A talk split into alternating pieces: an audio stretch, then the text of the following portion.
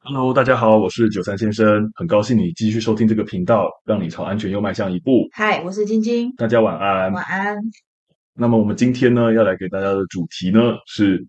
电影交错我们的事情，Part Two。哦，我对原来还有 Part Two 啊。对啊，其实说真的，讲到 Part Two 都会想说，这个是不是不小心交错太多东西了？可多的喽。对啦，嘿，当然还是一样哈、这是因为我们的领域范围我们懂这些哈、说不定其实有更多东西啊、但是呢，还是一样，先跟大家打个预防针啊、这个呢，我们只是做一些有趣的分享啊、呃，电影它这样的拍摄改编，有时候都有它的可能，可能会有一些它的呃艺术艺艺术考量在哈、对，但请大家记得，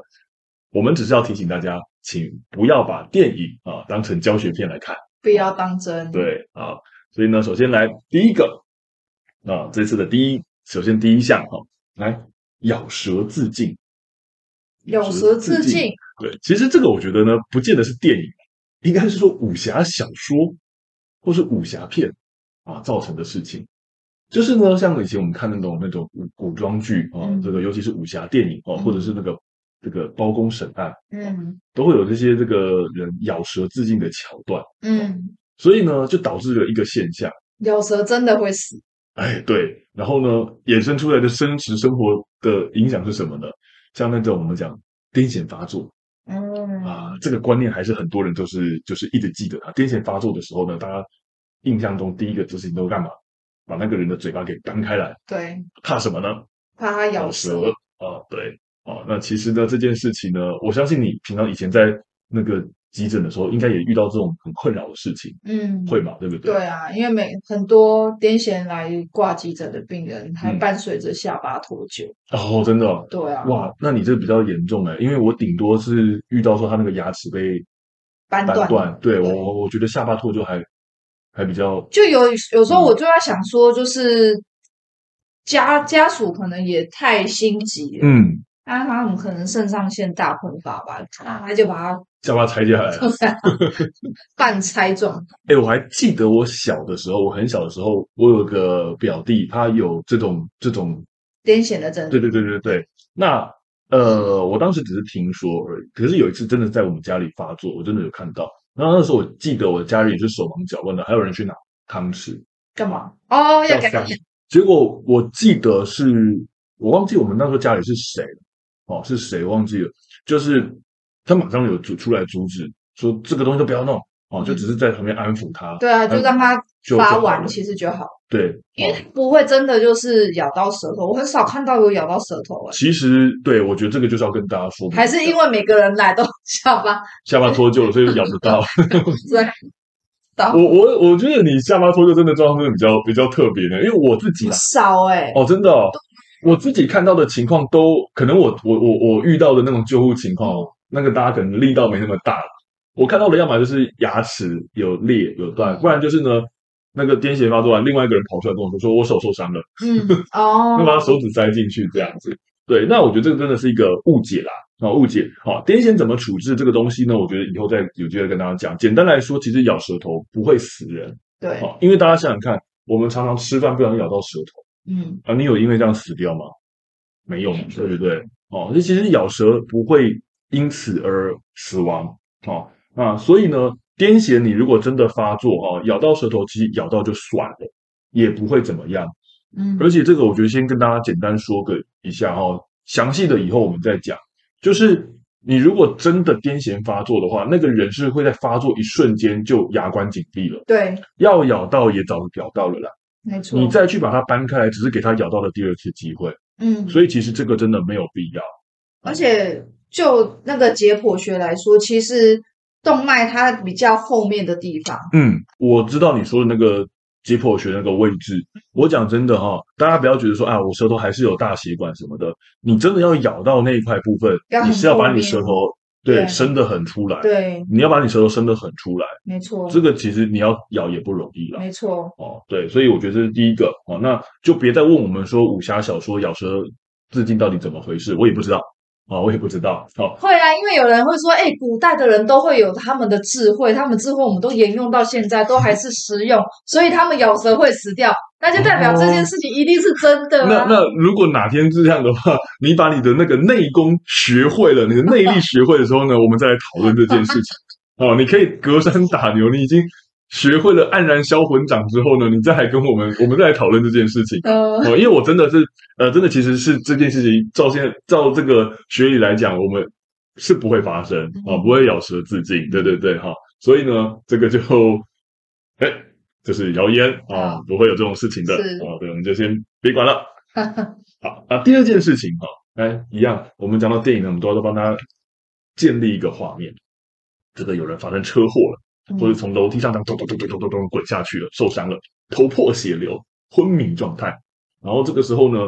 呃，旁边都会有人呢，非常热心的把那个受伤的人呢抱起来啊，尤、其是用公主抱啊，或者是背着，然后呢浑身是血，然后冲啊冲冲冲百米的速度跑到医院，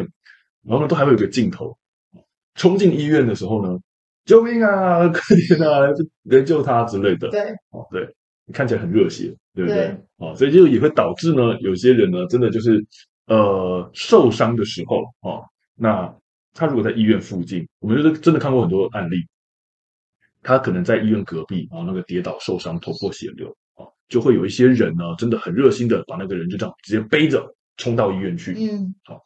然后呢，新闻这时候就也会报，好、说这个人很热血，哦嗯很正义，啊、嗯这热心民众，对。嗯但是说真的，我们以这个医护背景的人专业来看，看了都捏一把冷汗，对，请不要再这么做了对，啊、这是一个很不好的举动嗯，啊、我们肯定你的热心，你想要帮助人的心情，利益两善，对。但是呢，千万千万不要存好心，不小心做了坏事。没错，为什么这件事情是坏事呢？因为他在跌倒的当下，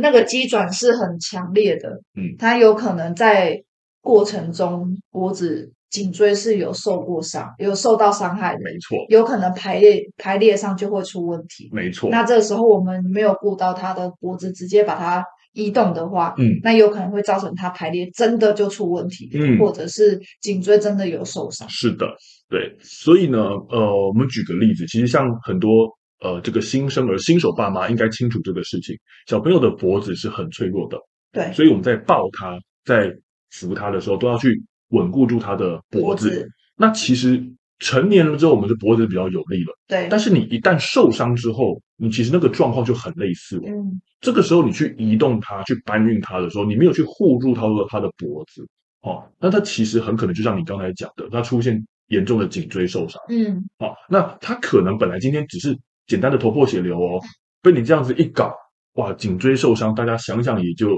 光听名字，你就会觉得这个不是个简单的事情了。对，所以其实像我们自己消防队，我们在前线，我们遇到这个只要有头部外伤，哦，不管伤大伤小，因为我们没看到他刚受伤的过程，全部上颈圈，没错，一律上颈圈固定，用我们的这种专业的搬运法。好，那也各位想想看哦，如果今天我们像真的像电影一样用公主抱抱起来，她的头啊都是在那边垂在那边的，对不对？对，整个就是一个很不受保护的状况。对，对，那你如果有印象，你再想想看，我们消防队会怎么办？我们会在它底下垫一个很硬的长背板，嗯，就一个固定的那个黄色的板子或是橘色的板子，嗯整个人搬起来就是一个平躺的状况。对，所以呢，这个是让大家知道一下，那个画面、那个镜头确实很热血。好，那也是因为有时候新闻，我觉得他们真的也不懂，他无意之中他可能去变相鼓励了这样的行为，但是这个事情真的不好，没没错，哦真的不好。我之们嗯前有一次出勤的时候，有遇到，就是我们正在就是上颈圈啊，嗯然后呃上头颈固定器啊对什么的，然后旁边的那个民众，应该是他家属吧，反正很心很心急，他就说你要赶快送医院，不要再做这些事情了，嗯，因为他是老人家，所以他可能也不懂。对那我觉得这个这件事情就有必要跟民众宣导，其实嗯消、呃救护队那个他们做的事情不会是在做白工，对没错。呃，其实我觉得你刚才说的那种状况，我们真的遇到非常非常的多的例子嗯。哦，我以前在前线遇到这种情况真的很多，对真的很多。他就觉得你都在做无谓的事情。没错，大家都还可能还可能尤其啦，老一辈甚至不见得是老一辈，现在我觉得有些人也是这样觉得，他还停留在于我们救护车的功能就就是只是送医、快速送医而已。对实际上呢，我们是在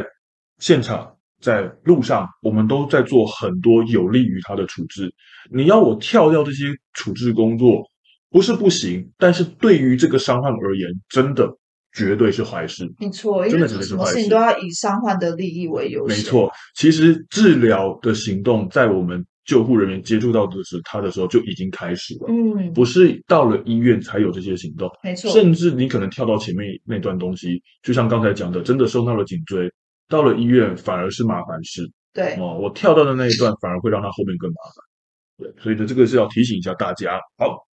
那再来第三个，好，我们要来介介绍一下我们的胸外电极，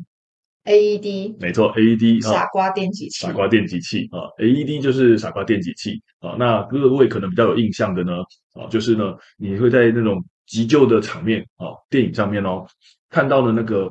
呃，可能是医生拿着两个像熨斗的那个电极器哈，对然后接下来会喊一声 clear 嗯啊，确定没有人碰到，然后接下来呢，电砰电一下，起来弹，起来啊，然后呢，这时候呢。再一点戏剧效果的话，你就会听到“叮”一声，那个什么？因为那个心电图还是一直线的情况，嗯然后再来继续 clear，砰，电下去，滴啊啊，这个急救无效啊对，啊，或者是有些的病电一下，哎哎，开始跳了啊，救活了啊，这哪里有问题呢？有问题呀、哦多因了为一哇直线心电图一直线就是不不用电，对。对，也不用电，也不能电啊，对因为不要多做对病人伤害的事没情。错啊，呃，不，这个其实一直线是不用电的，而对，且就算你要电，你电完之后呢，不是什么事都不做，你电完之后要赶快要是压 CPR，对，不 啊，对呀、电影上很多都是，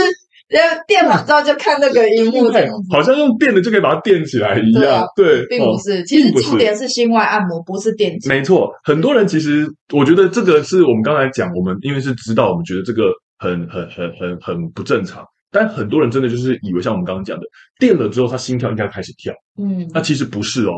反而是相反，对不对？对，哦，刚才前面讲到了，就是一直线其实是不需要电极啦。好、哦，那我们真的需要电极的心率哈、其实是别的，不止一种。好、但是呢，呃，有一种叫做我们叫 VF，那叫做心室纤维颤动，那这个其实可能比较常见的情况，他那个时候其实情况有点像是我心脏好像是在抽筋一样，就是对，乱乱跳，动，对，对它不是有那么有规律的收缩的。对，然后那种乱抖的时候，其实它没办法把我们的血液正常输出。没错，那这个时候，其实电极的功能是干嘛？就让它重开机。对我其实是先把这个心脏给打昏嗯，啊，让它先停下来，不要那么过动。没对错，这时候过动，它只是在无谓的消耗它的能量。嗯，我们是先把它打昏，然后呢，再用 CPR，再用胸外按摩把它叫醒。是，对，所以其实我们说那个刚才那个场景哈、大家看到那个很熟悉的场景哈、错的问题就在于它其实电击完之后应该是要马上 CPR，没错，而且从打从一开始哈、电击的时机就有点不大对了。嗯，对对对，那这个我们也遇过啦，哦，就是我也遇过，我在路上哦，这个我们在就是帮忙做 CPR，在在已经在压 CPR，然后那个贴 AED 哦，那就是会有一些路人，那这个真的不懂的哈、哦，呃，他就说说诶你要电他哦，你不电他怎么救得活？嗯，对哦，那我跟各位讲哈、那个我们在外面那个 AED 机器哦，它是会自己判断，这不是对我不想电它，第一机个器说不电就不能对，电，第一个是他机器不电，我也没办法叫他强制电；嗯第二个是那个时候真的不应该电没错，哦，对，所以这是让大家知道一下。尤其啦，其实我觉得，呃，我以往在外面做 CPR 宣导的时候，我会提这件事情，是要提醒各位，请记得电完之后要马上做 CPR，嗯不要像电影想的一样，电了之后它会自己起来，没有这回事。对，你电完要继续压没 CPR，错，嗯，好、所以呢，这是谣言，对，第三个哦，AED 这不对的。好，来第四个哦，我们来想一下这个画面。那个有人呢，就是可能有人长期这个独居哦，那个有朋友独居哦，哎，好久没看到他了哦，去敲敲他的门，咚咚咚咚咚，这是怎么回事呢？怎么没有人呢？哦，这这一直不出现，那他好几天没来上班了。敲敲门，敲敲敲门，敲敲，哎，忽然间闻到了好浓的瓦斯味哦，啊，那这时候怎么办呢？赶快冲进去救他啊！哦对，然后自己也昏倒了，啊，自己也昏倒，自己可能也会昏倒了，好吧，这就是及时把他拉出来了。嗯，好，各位，这个问题出在哪里呢？你闻到瓦斯不会怎么样。啊很多人都以为瓦斯会中毒啊，其实这是不对的。瓦斯不会中，没错，瓦斯呢，基本上它是一个无色、无味也无毒的东西。那那味道是什么？哎，这个就是很多人的疑问啦、啊谁说瓦斯是无味的？我闻到的味道很臭啊，对不对啊对？其实我跟各位说，正常的天然瓦斯，正常的瓦斯是没有味道的。我们开采出来的瓦斯是没有味道的。那个是瓦斯公司为了避免说瓦斯泄漏的时候大家不知道造成危险，所以会把臭剂加进去。哦，对，所以其实之前我没有记错，好像真的发生过一个案例，就是呃，在港口在码头那边出现瓦斯外泄。好，那因为它那个时候是就是运管线运输回来，还没经过我们刚刚讲的瓦斯公司加臭剂那一步，所以当时瓦斯泄漏的时候没有人知道，没有味道，嗯，所以它当时就发生了很严重的这个呃灾情这样子。爆炸吗？对对对对，爆炸起火，对，因为那个时候是没有味道的，所以瓦斯的味道是瓦斯公司处理的，把哦，臭味加进去，再送到家家户户去。那就是为了要让民众辨别，对，没错。然后瓦斯漏出来说，哦，现在有危险。那这就出现另外一个问题了，人家想说啊，不是说瓦斯没毒吗？那你又说它有危险在哪里？它怕爆炸啊，怕哦爆炸，哦，万一瓦斯泄漏了，我们都不知道。是一点点小火花它就会爆炸，呃，没错，只要它浓度够，它浓度只要够的话，我可能今天点个赖打，或者甚至哦，我只是开关个电器，它引起的那些静电或火花都可能会让它烧起来，静电也会，会有可能，没错。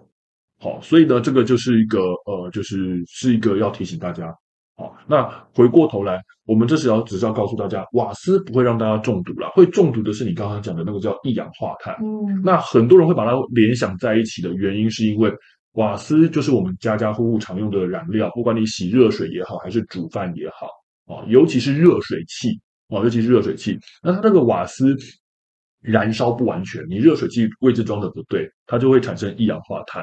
好，那这个就会让人中毒。嗯那一氧化碳也是无色无味的，但是它有毒，嗯啊，它毒性可就强了。嗯，对，所以因为这两个东西很常同时出现，大家就把它搞混，就以为说瓦斯会让人中毒，其实不会啦，瓦斯不会让人中毒啦。哦，这个其实是一氧化碳才会让让人中毒。哦，那这个就讲到以前我遇过的事情，就有那个民众他就是想不开，想要自杀，他就把家里那个桶装瓦斯拿出来，打开，然嗯，后就坐在那边要等死。结果呢，哎，怎么一直不会死？嗯闻闻到了好臭的味道啊，吸得我都头晕了哈、嗯可是就是没有死。好嗯，我说那我坐下来等一下好了哈、来点个香烟，嘣就炸了。哦，是啊，嗯， 对。所以呢，这个也是一个小小的误解啦，哦，就是小小的误解。但是我还是要提醒他，瓦斯真的有危险，它的危险在于它可能会烧，可能会炸，但是不是会让你中毒而死，好吗？所以这个要请大家留意一下。嗯，那今天的最后一项，啊、这个是什么东西呢？来，也是一个场景啊、这个发生火灾的时候， 哎，我无处可逃了，哎，有个窗户，我、窗户我打开，哇，好高啊，哎，楼下，我想办法跑到楼下，应该可以吧？好，我不要直接跳到一楼嘛，我跑到楼下没有失火的地方嘛，好，那怎么办呢？生活智慧王上线，对不对？我把那个床单用刀子割割成一长条一长条的绑在一起，然后呢，哦，绑在窗户上垂降下去。那要花多久时间啊？火都烧完，对，哦，那或者我们不要这个烧火的情况哦。有些人是这样子，哎，我要越狱，对不对？我要越狱，我要逃。哎，这个很高，窗户很高，监狱的窗户很高，哦，一样，床单慢慢收集了很多条床单，绑成一条绳子垂降下去。哦，那背力要很强，哎，对，其实呢，你讲到一个重点了啊。之前呢，就是也有人都问我说，哎，我发生火灾，我可不可以用那一招？我说，第一个，你要想想看，你要多坚固的绳子，嗯还是你要多强的背力？嗯，其实这个我要让大家知道一下哈，就是，诶，有当过兵的伙伴应该就晓得。我说你没当过兵，你去公园那个直的那个栏杆，哦你去爬爬看，你去爬爬看啊、你抓着那个金属的栏杆爬哦，爬上去哦，哦，或者是你用缓慢正常的速度慢慢滑下来哈、其实都已经有些费力了。嗯啊，更不用说是一条绳子，很没有那个，很没有那种支撑性嗯哦。你要抓着绳子这样子缓慢爬下来，其实很困好，我们先不谈你那个绳子够不够坚固，其实我们光是要撑住自己身体的体重，撑住你人的体重，你的背力就要很足够，那不是简单的事情。所以不要大家看说像电影里面那个主角哦、干这种事情啊，双手攀扶在墙壁边缘，好像很容易。我跟大家讲，那个都是主角才干得出来的事情，那个是主角威能啊。我相信我们大家自己呢，每个人在电影里面应该都是配角啊。嗯，一句台词都没有的，你做这种事情，你只会摔个半死，嗯，好，甚至是全死。嗯对，太高估自己，对对对，其实那个攀绳，我说真的，动作没有大家想象那么简单，它其实很困难，嗯伴随着就是很危险。嗯啊，这让我想到一个故事，就是呢，我呃前几个礼拜我去一个地方上课的时候，就有个民众他问到我一个问题啊，他其实问到的问题是说，诶，那个我们大楼的顶楼啊，它那个门呐、就是可不可以上锁这样子？哦，他问到这个问题，我就很很好奇。他说那个楼梯，他走楼梯间上去哦，那个大楼通往顶楼天台那个门可不可以上锁？我想说他怎么会问到这个问题？他就说他有一次是发生这个事情，他上去晒棉被，啊，结果呢，回过头发现那个门打不开了，他被困在顶楼了，他被困在顶楼了。嗯哦，我说哇，你被困在顶楼了。我说那怎么办？求救？他说他在那天刚好没带手机，嗯没办法求救嗯，在顶楼。我说你们顶楼几楼？他说顶楼是八楼这样子。啊，这时候旁边有那个另外一个伙伴听到，就是说，哎，那你棉被不在那边，你有没有想着用棉被这样子垂下来？我嗯说还好，还好，还好你没干这件事 情，还好你没干这件事情。哦，然后我说我很好奇，说那他最后是怎么怎么脱困的？嗯，他说他当时是中午十二点哦，我心想说哇塞，夏很天帅耶，对啊，受困哎、他说怎么怎么怎么脱困的？因为没有带手机，顶楼又很少人会去，嗯然后又在八楼，八楼不是你那种你喊楼下听得到的情况。嗯结果他提出来的方法，我觉得这真的是马盖先等级的，真的是马盖先等级的。他说他用什么方法？他去把那份顶楼的水塔的水关掉。啊，哇，我觉得这个招力很聪明哎！水塔关掉之后呢，楼下的人呢没有水用了，哎，就开始去找什么原因，就开始跑到顶楼去查看看到底水塔发生什么事情。于是就有人来救他了，哎，很聪明哎。然后呢，他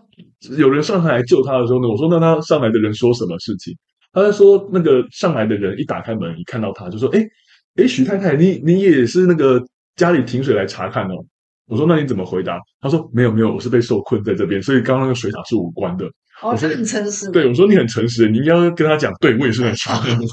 不过我真的觉得他这个方法还蛮还蛮还蛮聪明的，对，所以我觉得呢也提供给各位伙伴参考一急下。中生智，对对对，哪天你不小心受困水塔的时候， 所以我觉得大家应该要知道一下啦，知道一下家里这个自己你们那个大楼的水塔的开关在哪哎里。万一真的受困的时候，可以用这个方法，对，用这招，我觉得这招还蛮蛮酷的，对，还蛮蛮聪明的，对。然后他就是这样子，就有人上来救他了，对。那我说真的，哦，他还好是关水塔，嗯哦，他不是异想天开的想着用那个什么棉把被棉被垂降，对，这个方法真的不行，嗯哦，真的不行。而且八楼要几条棉被啊？呃，对啊，对对啊，这八楼要几条棉被，哦，那这个真的会会非常的危险。啊嗯，会非常危险。那各位如果看过那个消防队做救灾的垂降，我们是用非常非常复杂的绳嗯结固定器，那是有一个很牢固的安全系统去让我们做这件事情，绝对不会是让你这样子空着赤手双空手拳对这样去抓着。我们先不说你的背力够不够，想想看，你滑下去的时候，你搞不好手被那绳子一磨，嗯，哇，你手一吃痛就放开了，嗯，对，那这真的很危险。嗯，哦，所以千万不要去幻想说什么，哎，我困在火场了，我能不能够攀爬到下一个楼层去？嗯不要做这种事，它只会给你带来危险。对啊，所以呢，我想，呃，今天跟大家分享这个电影 Part Two 啊，电影教错我们的事情 Part Two 这五项事情啊，那有一些呢，呃，真的可能会对我们讲说一些救护啦、火灾应变造成影响的啊，希望大家可以呃把它记起来。我觉得今天讲这个的，我有一个感想，就是嗯，对于逃生跟避难这件事情，不要太高估自己的能力，呃，是的，对，还是要以保守、嗯，最保守、最保守的方法，是。对，为自己想会比较好。其实我觉得除了你刚刚讲的保守啊、哦我觉得那也是最安全的方法。对，嗯，有时候呢，民众不晓得，因为就不是这方面专业。嗯，但是我们说真的，它可能会让你觉得有点害怕，嗯，因为像我们就会教说啊，你其实不用逃离国场，你也能活。嗯很多人无法想象，对，但是呢，我希望希望大家相信我们的专业。